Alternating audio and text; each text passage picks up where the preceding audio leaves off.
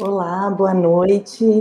Eu sou Ananda Carvalho, sou uma das curadoras que acompanha o projeto Residência 8. Sejam todos bem-vindos e bem-vindas. A Residência 8 é uma iniciativa dos artistas capixabas Juliana Pessoa, André Arsari, Bruno Zozal, Luciano Feijão, Rick Rodrigues e Fredone Fone, que está aqui com a gente hoje. É, essa residência acontece na UA Galeria e é um projeto fomentado pela Secretaria do, da Cultura do Espírito Santo via Lei Aldir Blanc. Além de mim, acompanha esse projeto o curador Marcelo Campos, que é professor do Departamento de Teoria e História da Arte e dos programas de pós-graduação em Artes e História da Arte do Instituto de Artes da UERJ, e também curador-chefe do Museu de Arte do Rio. É, esse projeto de residência, nós estamos trabalhando muito em fazer o processo de criação dos artistas, né, ter esse tempo de respiro, entre aspas, para, é, para experimentar e, enfim, se dedicar um pouco a esses processos. Daí, então, passo a palavra ao Fredone, que vai contar um pouco do que ele está falando. Quer dizer, antes de passar a palavra para o Fredone, vou apresentá-lo para quem não o conhece. Fredone Fone usa materiais, técnicas e ferramentas que conheceu trabalhando na construção civil. Seu trabalho fala sobre o sonho da casa própria em contextos de periferia, sobre a autoconstrução e o hip hop como táticas subversivas de existência, de ocupação e de sobrevivência da população negra periférica. Agora sim, passo a palavra para você, Fredoni. Boa noite, Ananda. Boa noite, Marcelo. É, antes de tudo, agradecer aí o, por esse projeto, por, pela orientação de vocês, pelas trocas, também agradecer a todos e todas as artistas que, a artista, né, e os, artistas que estão participando dessa, dessa residência, Thaís também, Lívia, que está trabalhando nos bastidores, Cássius, Jarbas, então agradecer a todo mundo que está participando disso. É, para mim foi bem legal, sim, poder ter esse tempo, né, para pensar um pouco mais sobre um, projeto que eu já tinha uma ideia e que eu comecei fazendo uma foto, uma fotografia é, ano passado, e aí agora eu tive uma oportunidade de aprofundar mais nisso, apesar de que eu acho que tenha muita coisa ainda para fazer. Foi um início bem interessante para mim. É, se chama Visão Central Periférica, onde eu uso alguns materiais de construção, principalmente materiais vazados, e aí eu comecei a fazer esse projeto com a Lajota, e, e nesse processo eu sinto que a Lajota ainda, ainda é o principal é, material que eu, que eu gosto de trabalhar. Eu tive alguns dias é, durante essa residência, ao invés de estar dentro do, do ateliê trabalhando, eu tive alguns dias dando uma volta, né, ao, ao redor ali da galeria, nos, nos, nas ruas ao redor, observando coisas, visitando lojas de material de construção e procurando, né, esses, esses materiais vazados. Entre a lajota, né, que é um principal material, também fiquei procurando alguns cobogós procurando nas paredes, né, nessas ruas, mas também procurando no material de construção. Antes de eu continuar, não dei boa noite para geral que está escutando aqui, que está assistindo, então salve, salve para geral que está todo mundo aí é, assistindo. Então, eu entrei nesses materiais de construção, fiquei observando. O que, que eu penso assim? Penso como que esses é, materiais que se encontram nesses lugares, como que eles moldam também esse, esse esse, esses bairros, essas casas que são construídas, normalmente quando as casas estão mais nas periferias, esse material, esse material de construção vem daquelas regiões.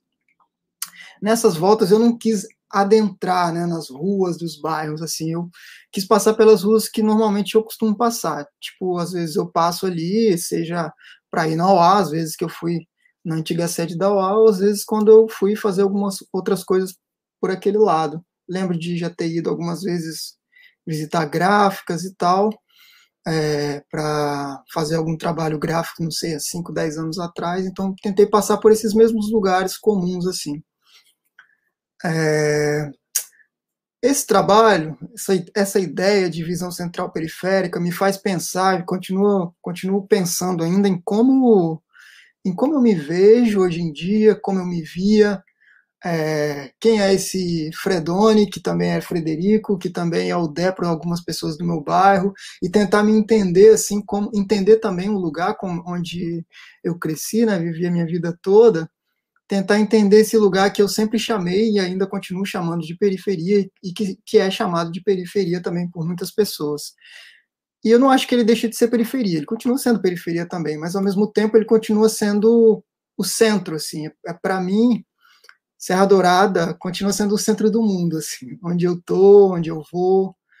É, para um garoto que cresceu ali, observando a vida naquele lugar, minhas amizades, as coisas que eu fazia ali, as ruas que eu circulava ali, é, sempre foram o centro do mundo, tipo a capital do mundo.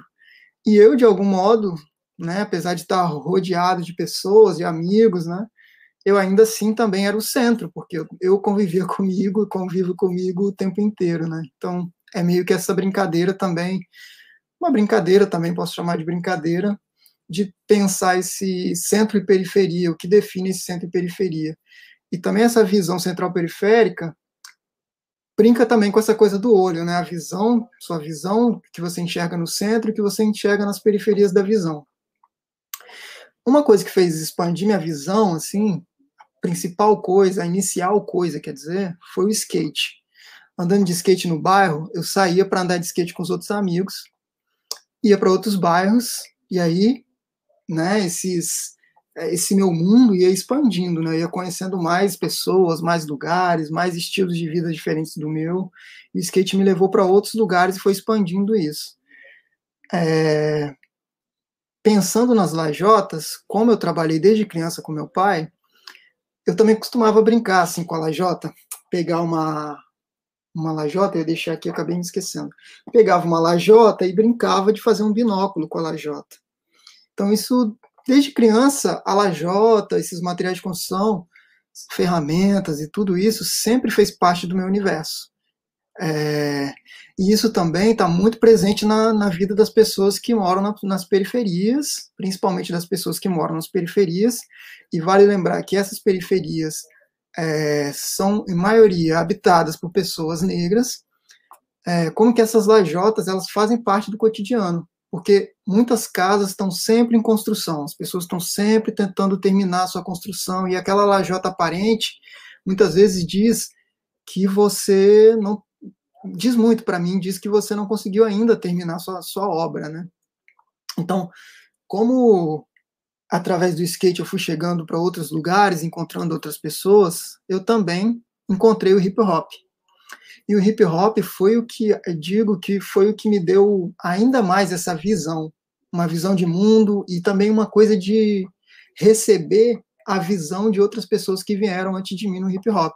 São essas pessoas que têm passado essa visão para frente, de pessoa por pessoa, e eu acredito que eu passo algumas visões para outras pessoas daqui para frente e, e, sucessivamente. Isso não vem de agora, né? Assim, é, com hip hop eu aprendi bastante sobre coletividade, aprendi sobre acreditar em mim, ter orgulho do meu cabelo, ter orgulho do meu lábio, do meu do bairro que eu cresci, porque é, tudo isso, de algum modo, é, muitas vezes é visto como um, morar na periferia às vezes é visto como pejorativo, né? E às vezes é, a gente acaba não dizendo em alguns lugares que a gente mora nesse lugar, às vezes a gente acaba tendo vergonha do cabelo. Eu acho que essa esse hip hop me trouxe, me passou uma visão, uma visão muito mais ampla do mundo, de me entender ainda mais como um centro e de entender onde eu tô, aprender um pouco sobre a minha história e tudo isso. Além disso, a construção civil, eu acho que é uma outra visão que é passada de pessoa para pessoa. Você não tem dinheiro e você tem que construir sua casa, e você aprende ali. Você não faz nenhum curso de, de arquitetura, de, de pedreiro, de pintor, etc. Você vai aprendendo e criando suas próprias coisas. Ananda, desculpa, mas você pode ir passando, por favor, enquanto eu vou falando, não precisa ter critério assim. E aí a gente vai aprendendo a construir é, por necessidade. E o hip hop nasce nesse contexto da necessidade. O hip hop nasce é, em contextos de dificuldades e principalmente vivenciados por pessoas negras, né, pretas. É, e falando em contexto de Brasil, esse esse contexto está cercado, rodeado de lajota, rodeado dessa argila queimada. E é sobre essa argila queimada é, nossos olhos ficam o tempo inteiro nessas argilas queimadas, nessas paredes que são feitas com essas lajotas e também essas paredes são construídas por pedreiros, pessoas que trabalham na construção civil, que normalmente são da periferia. É, então, quando eu pego essa lajota e viro como um binóculo, eu dou um outro sentido para essa para essa para essa lajota, para essa coisa que poderia ser usada e que muitas vezes é usada para cercar a periferia, ou cercar quem não tem condições financeiras, ou cercar inúmeras outras é, pessoas, né, tipos de pessoas, e cercar elas do lado de dentro de algum lugar, por exemplo, nas prisões, ou cercar do lado de fora, em alguns lugares elitizados, onde a gente acha que a gente não pode entrar. Então, fiquei procurando nesses materiais de construção esses materiais vazados, onde a gente encontrasse buracos para que a nossa visão pudesse passar e que seja um pequenino, um pequenino buraco, assim, uma coisa muito pequenininha, por aí a gente passa e a gente vai longe. É isso que o hip hop me fez acreditar, assim, que é, a gente cresce nessa adversidade e o hip hop cresce nela. A gente consegue transformar o nosso ambiente e a partir daquilo ali a gente encontrar forças e, e tentar fazer algo, né, com aquilo, é, naquele, naquele lugar, naquela condição que a gente cresceu. O ideal é que a gente não precisasse passar por isso, por essa prova de fogo, por essa, por esse monte de, de, de sistemas e paredes que a gente tem que estar tá quebrando o tempo inteiro. Mas já que a gente está nisso, a gente tá para enfrentar isso e se precisa a gente vai usar isso como arma e é, e é, isso que a gente tem feito, a gente do hip hop tem feito o tempo inteiro. O grafite me deu essa visão e o grafite faz parte do hip hop, me fez acreditar que eu podia ter é, meu nome escrito em alguma parede em algum lugar da cidade. Aí eu fui saindo de Serra Dourada e comecei a ir para cidades diferentes, Vitória, Vila Velha, Cariacica, Serra, ficava anotando no caderninho onde eu tinha feito grafite, onde eu tinha assinado o meu nome quando eu comecei a assinar nas paredes, eu chamo de. Foi o momento que eu comecei a assinar a obra. É o momento quando eu... o pedreiro resolve pegar uma lata de spray e assinar essa obra, assim. Tudo isso para dizer que é, eu devo muito ao hip hop, mas muito. Se eu estou aqui falando agora é porque o hip hop me deu autoconfiança, autoestima, me fez acreditar em mim, é, me fez ser visto por outras pessoas também, graças a essa cultura e essa visão que tem sido passada de uma forma dita como informal.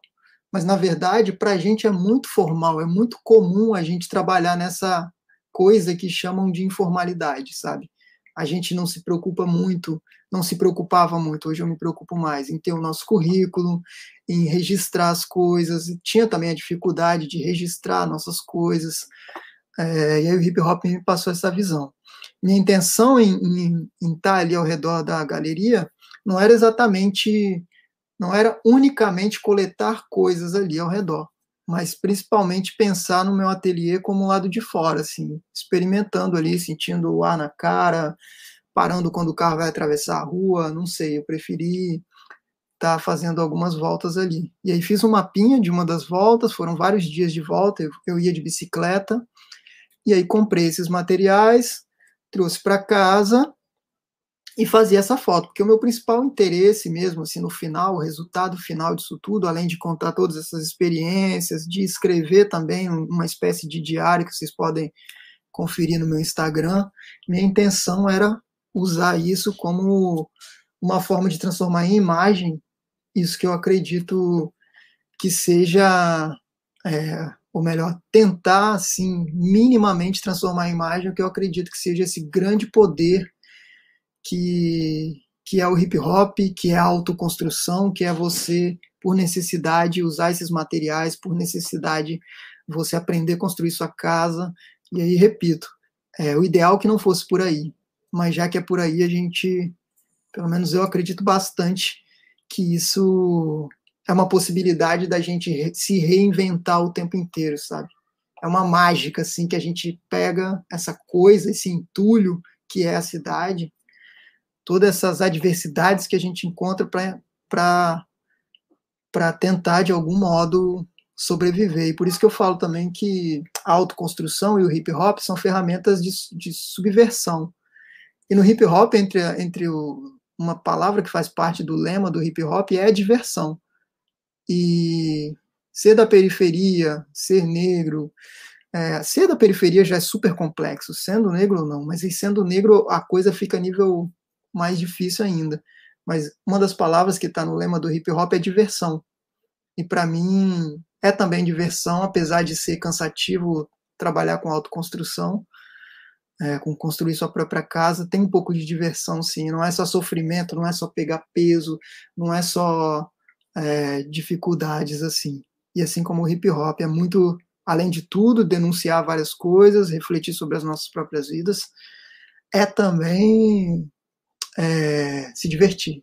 É rir com os amigos, encontrar várias pessoas e pensar em como continuar indo para frente usando essa magia né, para para ver o mundo de outros modos também, né? Por mais que a gente continue sempre cercado por inúmeras paredes. E às vezes o mais incrível é que essas paredes muitas vezes são construídas por pedreiros da periferia, amando de pessoas que não são da periferia. As lajotas são úteis quando elas servem para abrigar alguém, mas quando servem para cercar demais, é, aí já começa a complicar. Então eu prefiro virar essa lajota para que a gente possa ver algo além do que está na nossa cara. Acho que de início é isso, até acho que falei bastante. Se vocês quiserem comentar, essas foram algumas fotos que eu fiz em casa, né? Não estão com não estão editadas, assim, vou, vou continuar trabalhando, quero ainda ter outras, tem outras ideias, né? Inclusive, Marcela e Ananda deram várias ideias, achei muito massa, assim, ouvir. E é isso, é um, é um andamento do projeto. Eu estou passando aqui mais algumas. É sempre muito bom te ouvir, Fredone, sempre essa sua fala tão potente que mexe conosco, né? Eu vou passar a primeira palavra para o Marcelo, falar um pouco. Boa noite, Marcelo, bem-vindo. Boa noite, boa noite, Ananda, boa noite, Fredone. Boa noite.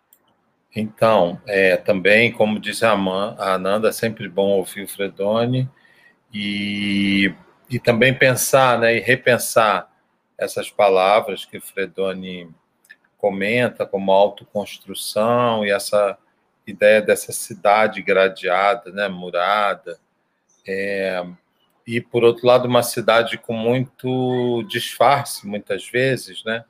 É, e a estrutura de uma lajota, que aqui no Rio a gente chama de tijolo, né?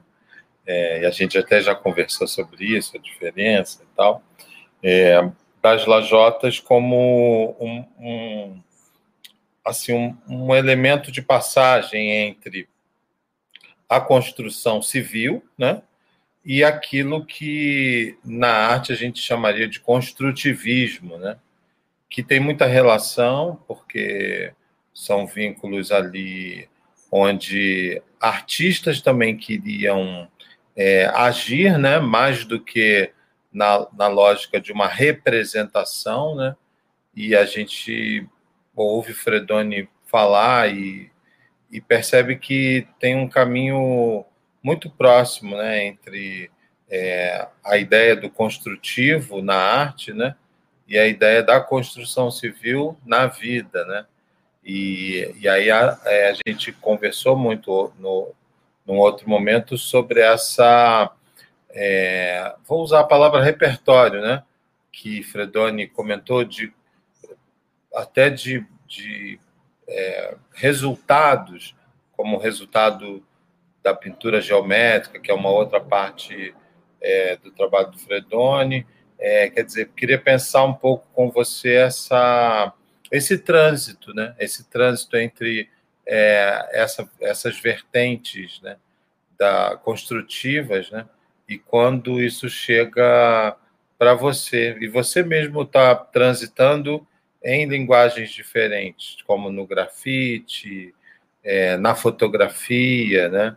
Na escultura também, né? Com esse elemento dimensional. Aí queria te, te ouvir mais é, falando dessa.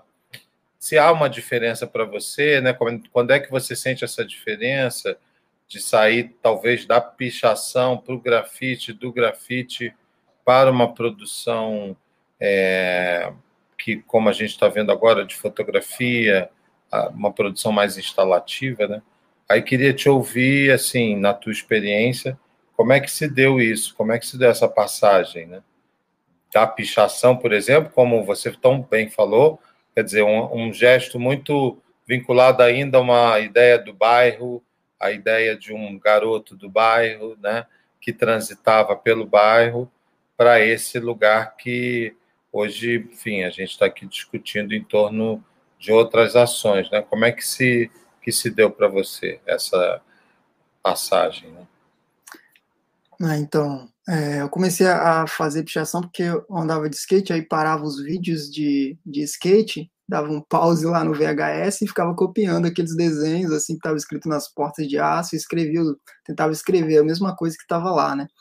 E aí tinha desde a pichação da coisa da letra mais simples, com uma cor só, simples entre muitas aspas, e também tinha aquele monte de coisas coloridas. Então, assim, já estavam os dois no mesmo ambiente, né?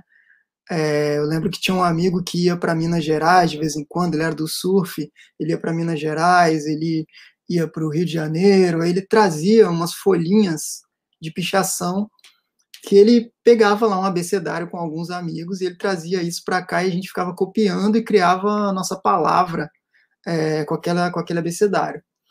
Então aí eu fui dando, colocando mais cores, porque eu via nas, nos VHS de skate, e acho que uma coisa principal assim que fez eu trabalhar com fotografia foi a necessidade de fotografar essa pichação, esse grafite. Então isso me obrigou a ter uma câmera. No começo eu não tinha, então a gente comprava um, eu e um amigo, Alex Power, ele ele tinha uma câmera e a gente juntava para comprar um filme. Né? E aí a gente fazia as fotografias, depois dividia a revelação, então fui aprendendo numa câmera analógica fazer fotografia para registrar esses grafites. E com o tempo eu fui registrando além do grafite, entendendo melhor onde estava assim essa coisa, né? Porque estava no, no, meio da cidade. Então às vezes eu ia lá e fotografava exatamente aquela pintura. Depois eu fui começando a fotografar a cidade junto. Então já não era mais fotografar aquela pintura na parede. É, isso para mim foi bastante interessante. Também o vídeo veio desse mesmo modo. Eu comecei a filmar esses grafites e depois editar e colocar nas redes sociais. Tinha Fotolog na época, acho que o Fotolog não aceitava vídeo, mas assim, eu editava vídeos também registrando meu grafite. E aí fui percebendo, caramba, eu tô é, aprendendo mais e mais, assim, comprei uma câmera melhor, fui aprendendo mais e mais a usar a câmera e gosto de usar a câmera bastante, assim, hoje, né? E principalmente para registrar essas coisas, né? Essas coisas que seria uma pintura que ficaria ali, é, as pessoas iriam ver de perto, né? Seria massa também, foda. Mas assim, é um lance de poder registrar aquilo e mostrar para mais pessoas, né? Eu acho que isso é bastante importante. Tipo, essa coisa da Lajota, por exemplo, que é uma coisa de, de, de minha memória da infância, assim, é, da infância e adolescência, e depois também eu trabalhei num almoxarifado de construção civil, então é, hoje eu penso que eu posso registrar essas coisas também, para que, que a gente também possa entender que arte também é sobre coisas simples da vida, sabe?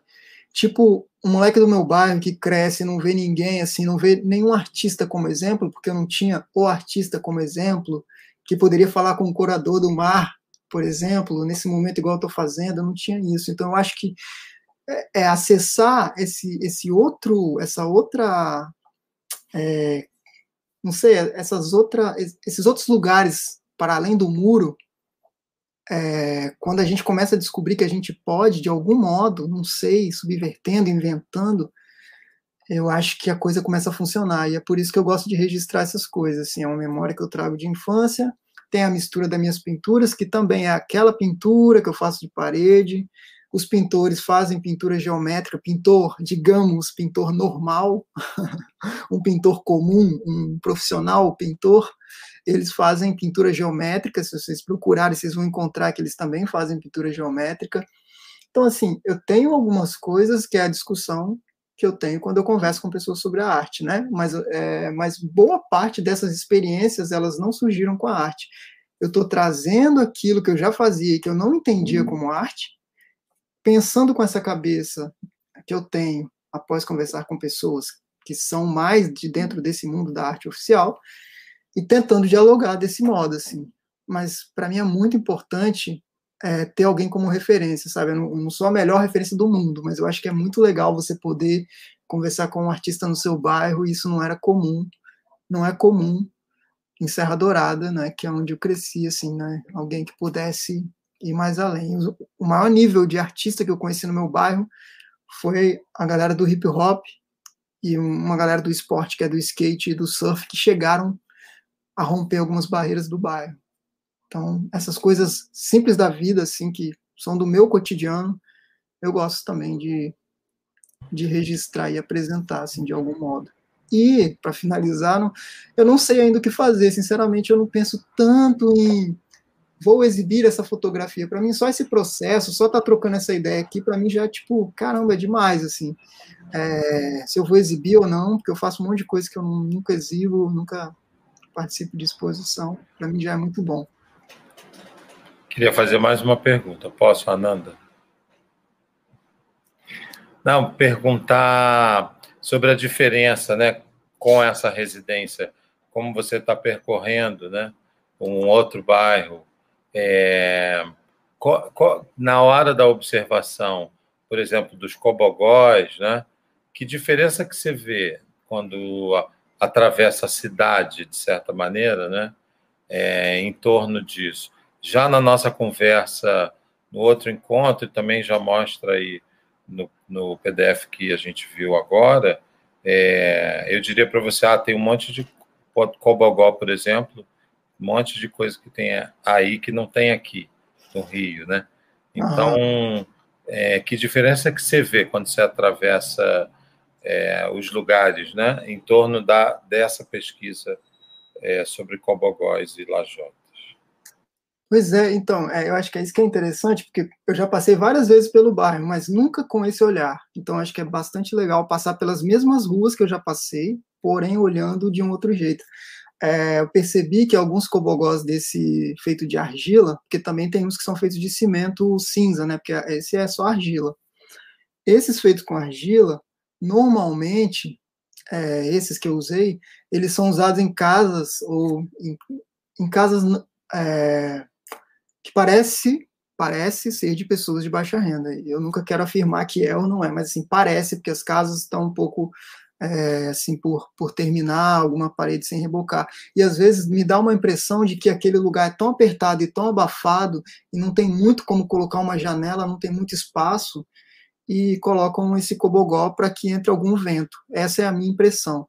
Já esses maiores, porque tem uns cobogós que eu não comprei, que eu não achei naquela região, isso é interessante esses cobogós, cobogós maiores e com uma qualidade, com acabamento melhor, é, eles já, já, já, eu já vi eles em umas casas que pareciam ser uma casa de pessoas que têm mais condições, então tem isso também. E a, esses outros de cimento, que é feito cimento, né, aquele cinza, eles já, eu já vejo em galpões.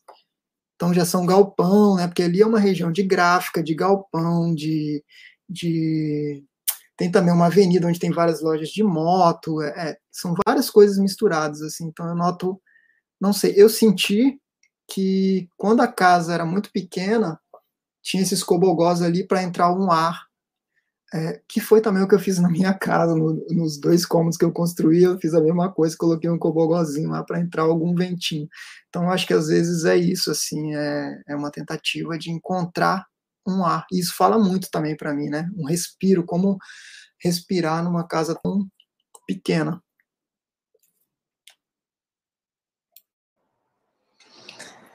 Nossa, é, eu fiquei, eu fico te escutando e fico só pensando. Depois que o Fredoni fala, tem que ficar quieta, não falar nada, mas a gente não aguenta, né?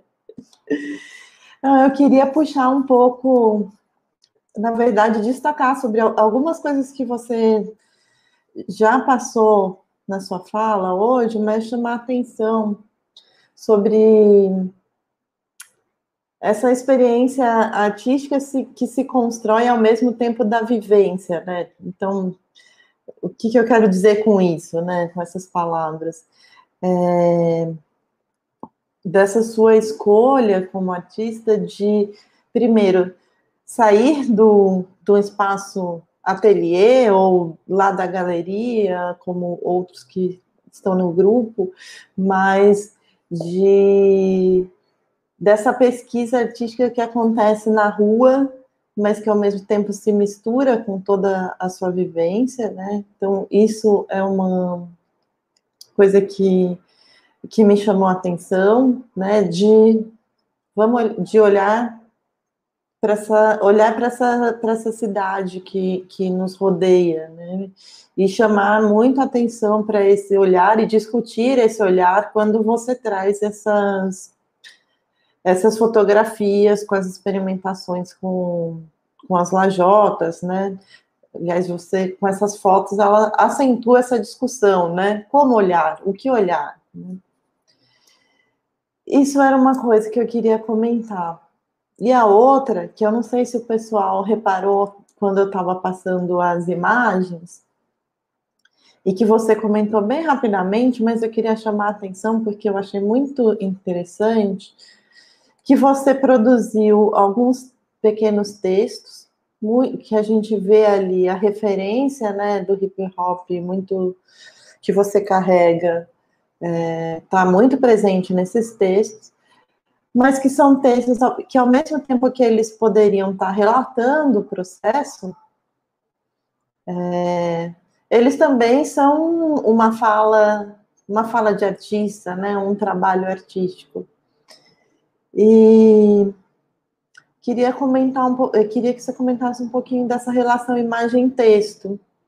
E depois, se sobrar tempo, eu vou ler um aqui para a galera. Ou eu coloco, vou colocar no chat. Isso quer dizer da gente ver, ver, agora só os dois. São dois textos, né? Ou três. Se pudesse compartilhar, Nanda. Imagem? É. Hum. É, você está aí comentando, Fredoni, enquanto. Aí ela está aparecendo. Na verdade, essa é a última. Peraí, que é a primeira. A gente vê nessa daqui, né, uma, uma fala muito falando ali da experiência, lugar cheio de gráficas, rubricas, pichos nos muros, vira uma rua, vira outra, a paisagem muda. Parece que quem não tem muito dinheiro mora mais perto do céu, mas posso estar enganado. Estou vendo de longe. É, é, a gente lê e junto com as imagens, a gente se aproxima muito do que Fredoni estava ali experimentando é, na sua pesquisa artística. E depois a última, que é muito boa,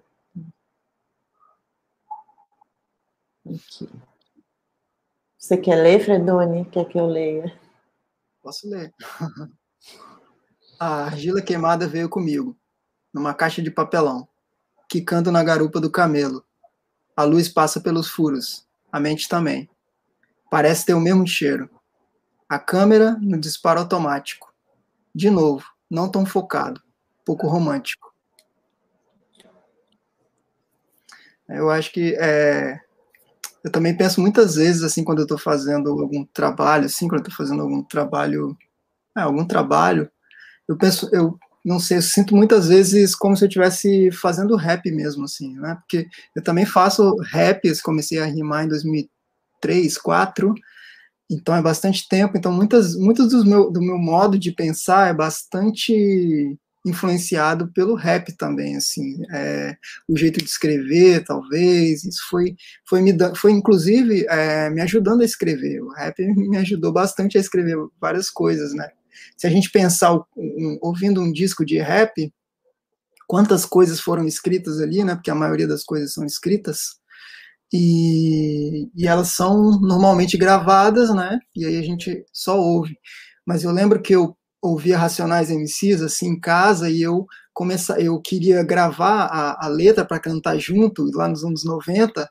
então eu ficava ouvindo, parava a fita, cassete, porque eu gravava no rádio, parava a fita, copiava a frase, parava, continuava, parava a frase. Pá, então, assim, estava sempre é, escrevendo, então, o rap me obrigou a escrever bastante e ter prazer pela escrita, porque na, na, escola eu tinha dificuldade de escrever, mas com rap eu acho que eu ficava muito mais à vontade, assim, escrevendo e, e, e instigado mesmo para escrever. Então, essa, quando eu fui fazer esse diário, né, porque é uma espécie de diário, quando eu fui fazer isso, eu pensei nessa, nessa ideia de que talvez para mim fosse mais difícil escrever um diário exatamente hoje. Eu passei por ali, e aí encontrei tal, tal, tal, e aí fiz isso. Então eu preferi fazer desse modo que eu acho que também é um pouco mais. É, um pouco mais livre. Não vou dizer que é totalmente livre, que acho que a fala é mais livre, mas é um jeito mais livre. Eu coloco o ponto onde eu quiser, eu escrevo errado, entre aspas, eu pulo eu pulo uma linha e isso diz alguma coisa, então talvez é meu jeito, é o jeito que eu encontrei para me, me expressar através da escrita.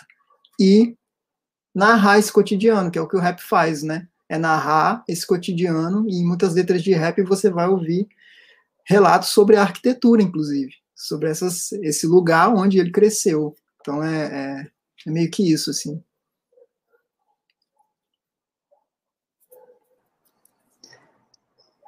Muito bom. E daí, falando em rap, né? A gente tem também hoje um super convidado, que é o Edson Sagaz, que é ativista, rapper, grafiteiro, conheceu o hip hop em 1983. Daí passo a palavra para você, Sagaz. Bem-vindo, boa noite, muito bom contar contigo aqui. Boa noite, boa noite a todas e todos, Ananda, Marcelo e Frederico, Fredone Fone, né? É, me emociono estar participando da, dessa atividade que vocês me chamaram, que me convidaram para esse espaço, agradeço muito. É, eu fico até sem palavras de falar sobre, sobre a, a, ao que o Fredone traz luz para a gente, né? É, passar a observar a partir do, do, trabalho, do que ele foi provocado na cultura hip hop, né? É, esse formato de, de pensar como os griots africanos, né? Ele coloca, eu não, não digo nem luz, mas coloca em negrito é, o que que é, é falar desse de, dessa coisa de do tijolo, né? Do barro, né? É, a arte de estar de estar fazendo arte com aquilo que que foi suor de alguém antes mesmo né, da gente começar a suar, né, de, da gente mesmo começar a suar. Eu digo isso porque eu também trabalhei muito também como como orelha seca, né? A gente chama de orelha seca o ajudante pedreiro dentro da periferia, né, dentro da quebrada, né? Então assim, é, quando eu a, a gente passa a observar mais esse lugar, esse esse esse lugar de arte agora provocado por ele, é, quando no momento está invisibilizado, né? O vermelho que é vivo na cidade faz uma diferença na cidade cinza, ele passa a ser, é, ser visto de novo de, é, por essa visão periférica que agora ele ele provoca dentro dessa dessa fala dele, dentro dessa pontuação que é fazer arte com barro. Não sei se eu consigo é, ser compreendido ou, ou, dentro dessa fala, dentro dessa ideia que eu estou dando agora, mas assim é um sentimento muito de orgulho de ter você, Fredone, fazendo arte desde o primeiro dia que eu vi você chegando, você entendeu?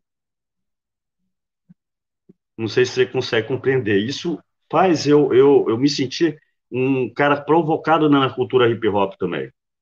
Né? Tanto isso como é, pessoa é, que faz também a arte em escrever, escrever ela, como você fez aí, né? Como também o de fazer também na pintura, na arte, de voltar para os pincéis, enquanto eu, eu no momento que eu trabalhava com pincel, saí do, do spray e fui para o pincel, você me apresentou outras ferramentas que poderiam ser, ser colocadas. Então, assim, eu não sei como colocar uma, uma, uma pergunta. Eu acho que eu faço mais uma pontuação dentro disso que você que você nos provoca com a, com a, com a sua arte.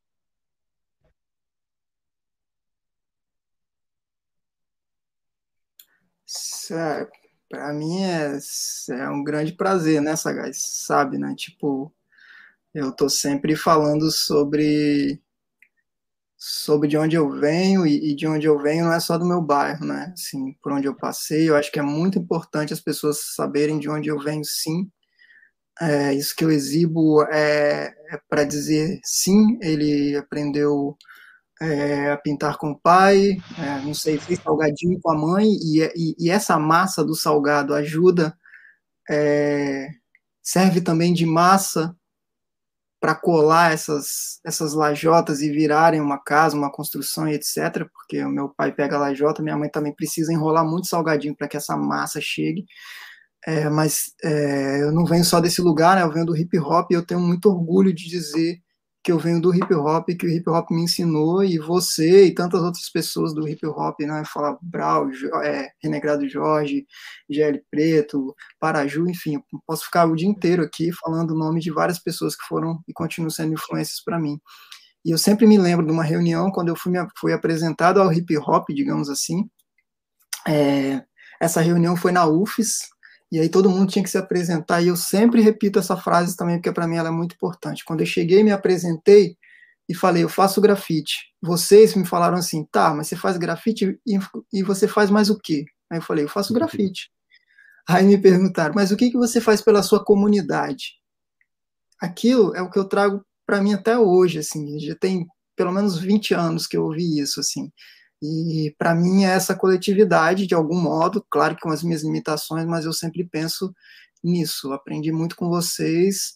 É, foi o foi o trabalho de pedreiro, foi fazer salgadinho com a minha mãe, foi foi estar no hip hop, andar de skate. Todas essas coisas me fazem pensar e ser quem eu sou hoje. Assim. Então, só agradeço pela sua participação. Sempre uma honra mesmo é, a gente é muito amigo, muito próximo até de até de, de, de, de poder falar, falar o que pensa mesmo, e, e acho que isso é certo. muito forte.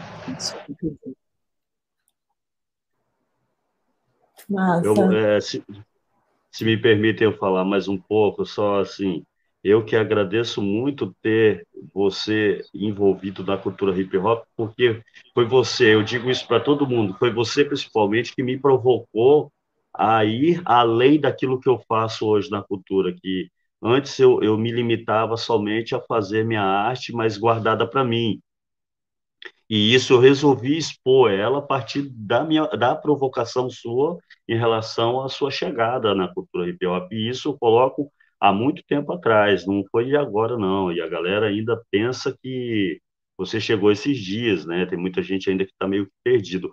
Mas assim, essa provocação aí eu vou, eu vou colocar para você. O que que é, que que a gente deve fazer para dar continuidade a isso que que você foi provocado nesse tempo? Então, essa seria a minha pergunta, né? Quando você foi provocado inicialmente lá atrás, né, junto com a galera da cultura hip hop, o que que a gente deve fazer agora com essa galera que está chegando, com essa gurizada nova que está fazendo arte, que faz arte também marginal, né? Nós fazemos parte de uma cultura contra cultura, de, de fato.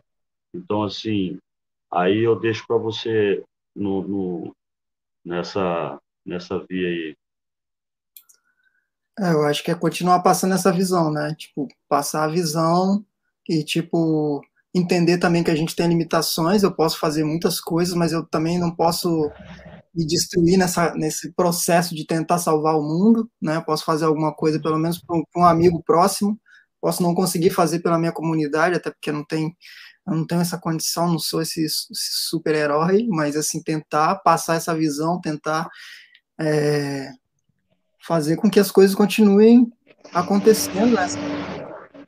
conhecimentos de vocês, passar meu conhecimento para frente, que essa nova geração passe esse conhecimento para frente, para que a gente vá se juntando cada vez mais. Assim, é, não tenho muito fórmula e nem sei se dá certo isso, mas é tentar continuar passando essa visão e desenvolvendo ela cada vez mais. Massa.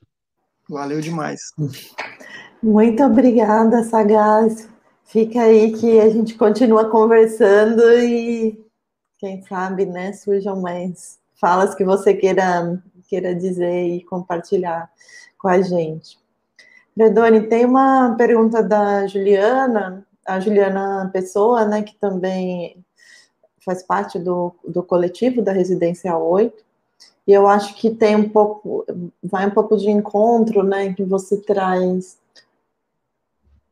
essa, esse debate, né, sobre a ideia de centro e periferia, né, chamando esse, esses projetos que você tem realizado agora de visão central periférica, e daí ela pergunta o seguinte, Fredone, você viajou para vários países, como você enxerga essas outras periferias e produções periféricas ao redor do mundo? E daí eu já engataria mais uma é, dos é, de como você dialoga a partir da sua produção com essas, é, com essas outras produções que você chegou a conhecer. Uh, bom, eu, minha primeira viagem para fora foi em 2012 eu fui participar de um festival no Chile, e daí, numa aventura, eu e um amigo, Mosca, a gente resolveu emendar a viagem, fazer contatos é, no Uruguai, na Argentina, então a gente fez uma passagem aventureira, rápido, por esses dois lugares, assim. Então, quando eu fiz essa primeira viagem, eu pensei, cara, eu quero viajar à América Latina, assim, quero conhecer os países, ou pelo menos conhecer, pisar nesse país, porque conhecer eu não conheço nem meu bairro direito, assim, nem Vitória, Serra, não conheço direito, mas, tipo assim, eu queria conhecer mais, né? E aí eu comecei a, nessa, nesse 2012, quando eu fui, eu comecei a, no, no avião, ainda na viagem, eu pensei, pô, vou fazer um esquema de conectar essas pessoas, da gente criar conexões, e aí em 2012 eu criei um projeto chamado La Tinta, e aí a gente começou a, a, eu comecei a receber pessoas. Eu fui na Argentina, recebi pessoas da Argentina na minha casa, e aí depois eu fui para o México, recebi pessoas do México, aí pe levei pessoas daqui para lá, convidei pessoas daqui para participar do evento no México, então a gente foi fazendo essas conexões.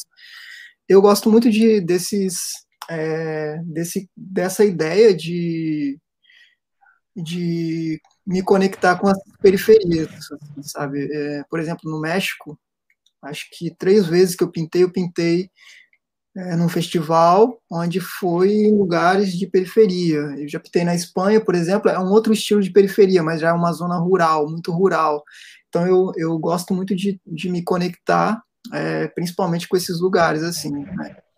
Por exemplo, eu fui para a Bélgica recentemente, um ano atrás, e eu fiquei também hospedado, me hospedaram na periferia. Eu acho bastante interessante tentar entender e ver conexões ou desconexões é, quando eu faço essas viagens. Eu, eu acho que tem uma, uma, uma, produção muito grande, como aqui no Brasil também, muito grandes nas periferias, de vários estilos de arte. E às vezes eu até evito um pouco separar esses estilos de arte, assim, né? É porque é, tem gente fazendo música, tem gente fazendo teatro, cinema, fotografia, etc, etc, né? E eu, e eu normalmente vou para fazer a pintura, então é, ao mesmo, mas ao mesmo tempo eu estou sempre observando tudo isso. Eu acho que é, tem muita coisa, tenho certeza que tem muita coisa escondida, assim, muita coisa, muita coisa que não está nos holofotes, muita gente produzindo muita coisa de altíssima qualidade, mesmo com pouquíssimo recurso. Eu acho que pouco recurso faria com que isso ganhasse mais é, visibilidade. Eu tento mesmo conectar é, pessoas e me conectar com pessoas, receber pessoas. Esse projeto Latinta, através dele, eu já trouxe pessoas de vários lugares também para o ponto final do, do bairro onde eu cresci. É, já trouxe gente da Itália, da Suíça, do México, São Paulo também, daqui do Brasil, é, de, da França. Então, assim, trouxe algumas pessoas vieram porque me conheceram em outras viagens. Então, eu tento manter essa conexão e convidar essas pessoas para pintarem nessa região também.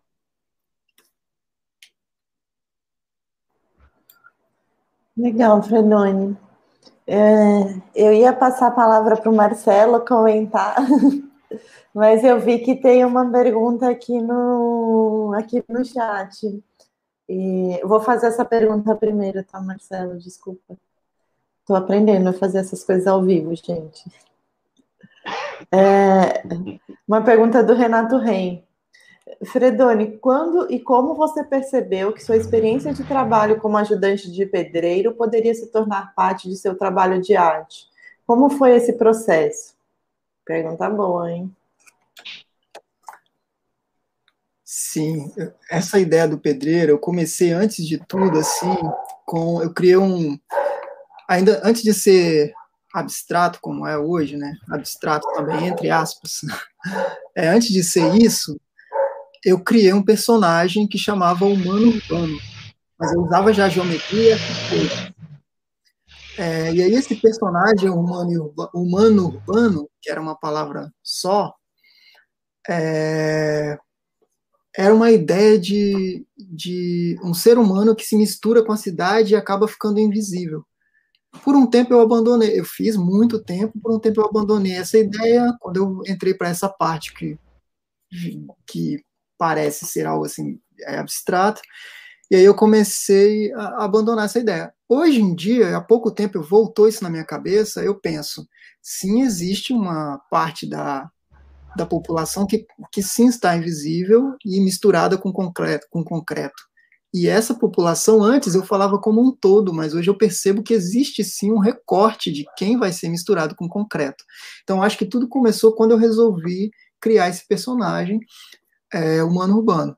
Nessa época também, aí, já, aí eu já estava visitando algumas exposições. Eu acho que é uma coisa interessante também é que eu ficava ouvindo as, as, as falas dos artistas assim, ficava viajando.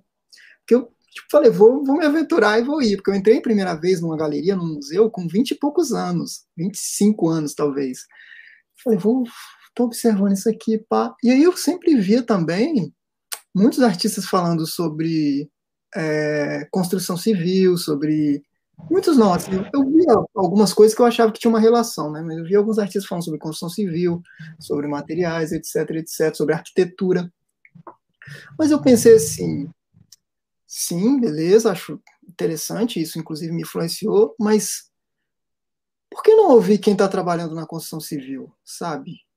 É, eu acho que é importante o artista que fala de longe também, não vou, não estou querendo discutir isso aqui, mas é, e, e, aquela pessoa que, que de fato faz isso no seu dia a dia, né? É, e a voz dessa pessoa, que é o que a gente busca através do hip hop, ter nossa voz, falar. E eu pensei, pô, eu, eu vou começar a pesquisar mais isso, assim, pensar, repensar o meu trabalho e pesquisar como eu posso, é, inclusive, falar sobre isso nesse espaço, inclusive falar sobre uma outra perspectiva. Porque também tem uma coisa, né? Se a gente pensar uma coisa é a gente comprar, sei lá, uma verdura, um legume do direto do produtor, e outra é a gente comprar no supermercado. Eu acho que tem uma distância, apesar de a gente estar comprando o mesmo produto, ele não é mais o mesmo produto. E aí isso foi me, foi me despertando algumas críticas é, sobre isso, assim, como que eu poderia também entrar nesse lugar, né, onde eu já tô. É, são materiais que eu já uso, né? São é, a tinta, eu, eu, eu, inclusive eu parei de usar spray, reduzi muito o spray e fui voltando para aquele pincel, para aquele, para aquele tipo de tinta. E quando eu estou pintando, é, eu volto mesmo assim do, do, tempo no tempo que eu estava pintando com meu pai meu pai super exigente não tem que colocar fita assim agora volta lá agora limpa o chão agora faz isso não olha assim não não pode fazer assim não volta lá então, sinceramente, eu escuto a voz do meu pai toda hora, assim, eu acho que isso é a minha verdade. Essa é a minha verdade, assim, sabe? Essa, essa isso sou eu e, e se às vezes serve de material de estudo para outras pessoas, por que não? Esse material de estudo não pode falar, sabe? É isso, assim. É, é, é, é eu me apeguei a isso e é isso que eu trago. Isso me despertou, me, me fez ver que tinha também espaços para isso é, para eu falar em primeira pessoa também.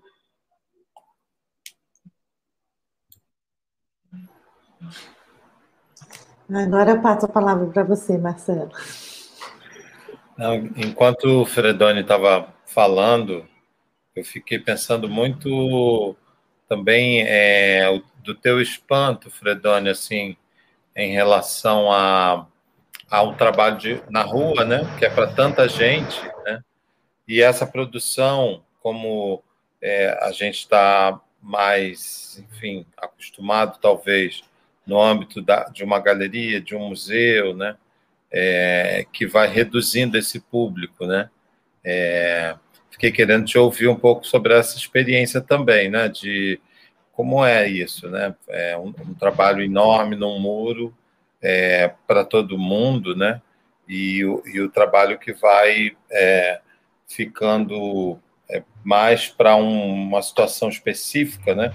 Porque por tudo que você falou, o sentido de coletividade, comunidade, é, é um sentido que nunca te abandona, né? Nessa nesse, nesse percurso aí, né? Desde a, a comunidade em torno da autoconstrução, a gente sabe que a autoconstrução muitas vezes é feita por mutirões, né?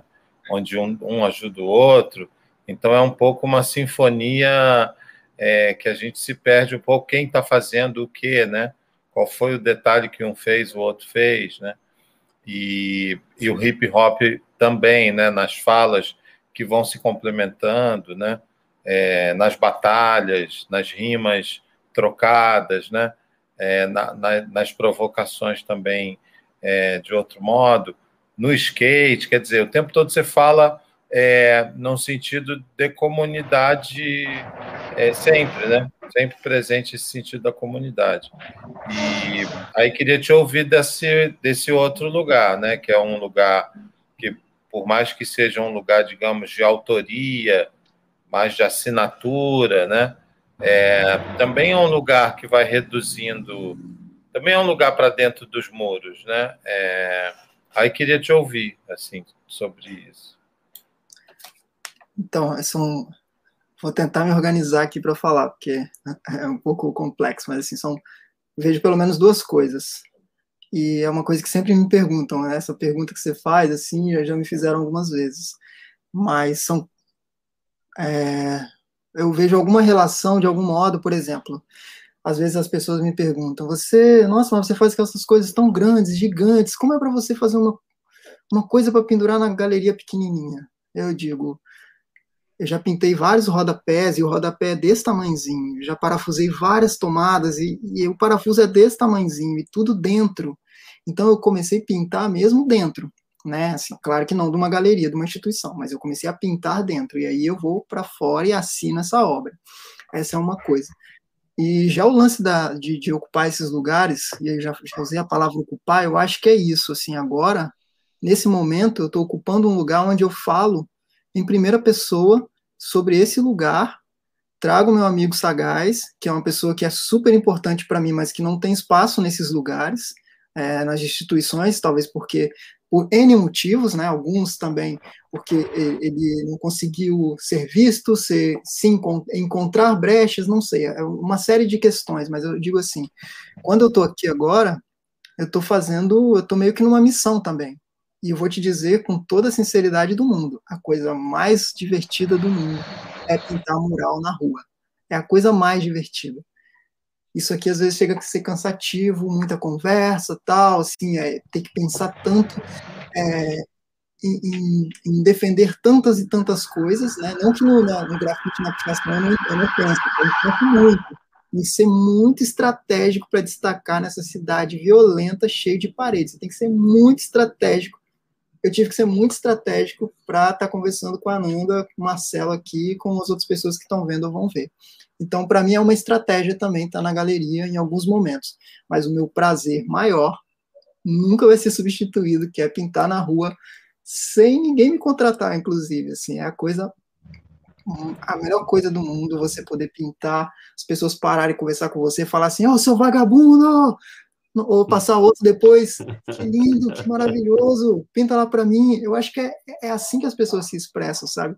Na galeria tá todo mundo assim, sabe? Muito silencioso, fala tranquilamente. a rua é muito mais movimentada, a rua é uma coisa pulsante, assim, isso, isso me atrai demais. E é essa informalidade, né, essa coisa vista como informal, que é a rua, que é a questão para mim, assim, é a coisa para mim, assim como o hip hop, essa coisa que vai, a gente empurra, a gente implode essas paredes, a gente passa pelas brechas, a gente existe, assim, tô, tô aqui tentando passar por essas brechas, inclusive, é, falando de onde eu venho, falando da minha mãe, do meu pai, do meu bairro, espero que os moleques do meu bairro estejam assistindo, meus amigos, todo geral que estiver me assistindo e que, não sei, que possa estar em algum momento nesse lugar que eu tô e eu, eu me sinto também numa responsabilidade, claro que na medida de sempre trazer mais alguém comigo. Fredoni, o Bruno Zorzal fez uma pergunta que vai um pouco em contra a isso que você já respondeu. É, é muito semelhante. Quer dizer, é semelhante, mas não é a pergunta do Marcelo. Mas eu vou ler só para você saber que ele deixou aqui agora, se você gostaria de comentar mais alguma coisa. Ele faz essa pergunta, acho que no momento que você estava falando sobre circulação da, su, da sua arte, né?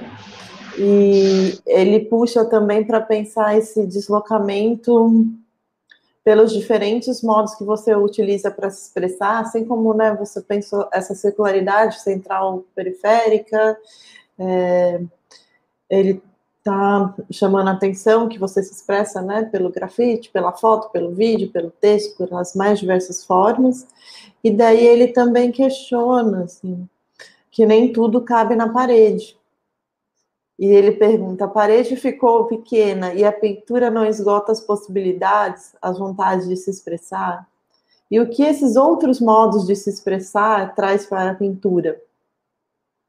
Falando dessa é, intersecção de, de possibilidades que você utiliza no seu trabalho, né? A gente falou aqui hoje bastante, né, da pintura, da fotografia, do texto, da fala, do rap, do grafite, né? Mas você também tem trabalhos em vídeo, trabalhos em instalação, e, enfim, se quiser comentar mais isso um pouquinho.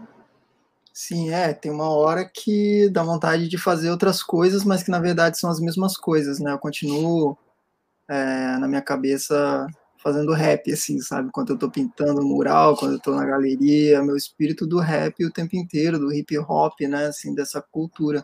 Eu acho que é, é muitas coisas que também me influenciam, né? Eu também cresci nos anos 90, 2000, vendo MTV, por exemplo, vários clipes de rap. E se você for olhar nos clipes de rap, tem muita fotografia, né? Nos vídeos, no videoclipe tem muita fotografia. Então, eu estudei fotografia de um outro modo. Eu, eu estudei fotografia de videoclipes de rap é, todas essas coisas me vêm o tempo inteiro, assim, muitas coisas me influenciam. Eu acho que é, às vezes eu digo que a vida é muito curta e amanhã é muito muito incerto para fazer uma coisa só ou para ficar dividindo também as coisas assim, né? Assim, às vezes eu divido, mas às vezes eu lembro, pô, mas eu sei lá, não sei, só estou vivendo e fazendo coisas. É, eu falo, né, que eu gosto muito de pintar e tal, de fato, é é a, é a hora que eu me sinto melhor, assim, mas eu acho que essas coisas todas estão juntas, assim. É, se eu pudesse, eu não, eu não dividiria pichação e grafite, fotografia e vídeo, é, pintura escultura, instalação, performance. Não sei, se eu pudesse, eu resumiria em uma palavra, e também não sei se a palavra arte dá conta, porque para algumas pessoas a palavra arte é assustadora é, sabe, é um, é um, terror, assim, meu Deus. Ou a palavra arte é, é para aqueles artistas que, que já morreram, sabe? Então, não sei qual seria a palavra, mas para mim eu tento juntar tudo e pensar que tudo é um monte de coisas, eu fazendo um milhão de coisas o tempo inteiro, me contradizendo o tempo inteiro também. Penso nisso, assim, é a vida.